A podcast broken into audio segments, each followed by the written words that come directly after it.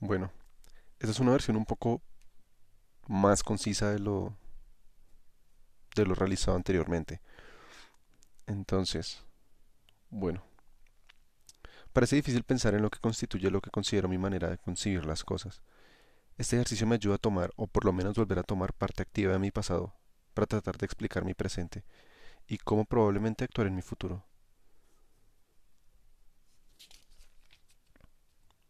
Él, un hombre con una manera bastante conservadora de ver la vida, pero que contrariamente llevaba una vida o una manera de vivir bastante liberal y desligada.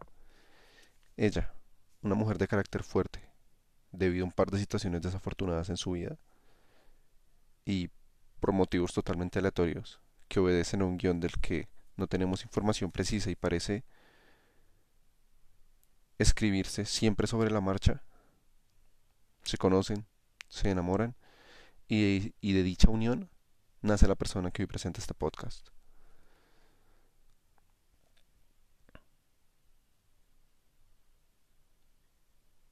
Mis primeros recuerdos se retornan a la edad de seis años, cuando éramos tres, mi hermano mayor, yo y un tercero que se coló tiernamente en la familia tres años después de mi nacimiento.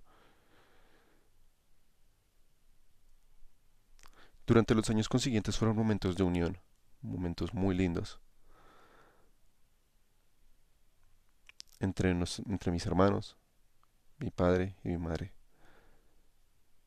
Mi padre se tuvo que ir a trabajar lejos durante un tiempo, lo que causó una ruptura y un conflicto bastante grande en mi familia. Pues no solo lo económico, sino el hecho de que viviésemos en la casa de mis abuelitos en ese entonces, generaba bastantes conflictos, pues mi abuelita materna nunca lo quiso realmente. A mis siete años de edad tuve que ir a la casa de mis abuelitos a estudiar, de mis abuelitos paternos. Durante ese momento mi abuelito paterno me llevaba a trabajar en los sembradíos, en las cosechas y con los animales. Todos los fines de semana y entre semana estudiaba en la escuela que quedaba frente a la casa. Lo que me formó de alguna u otra manera un carácter frente a lo laboral bastante fuerte.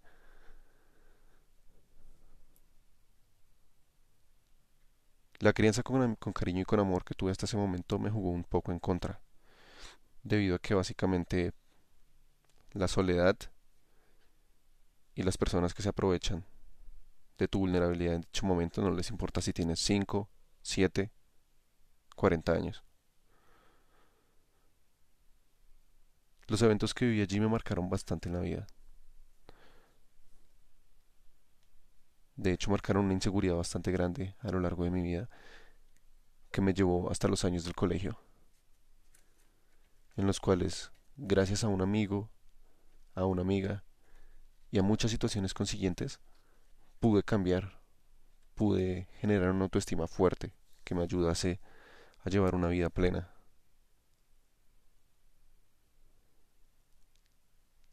En ocasiones no podía llevar alimento o simplemente eh, desayunaba con un pan y una agua panela, que de hecho es riqueza teniendo en cuenta de que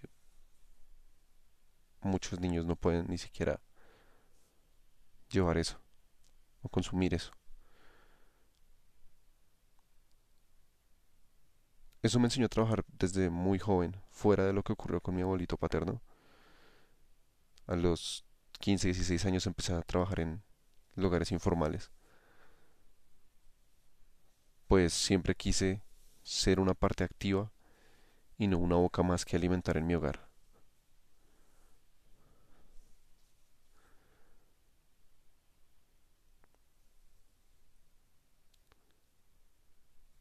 Mis padres siempre fueron personas de carácter y han estado ahí para mí siempre.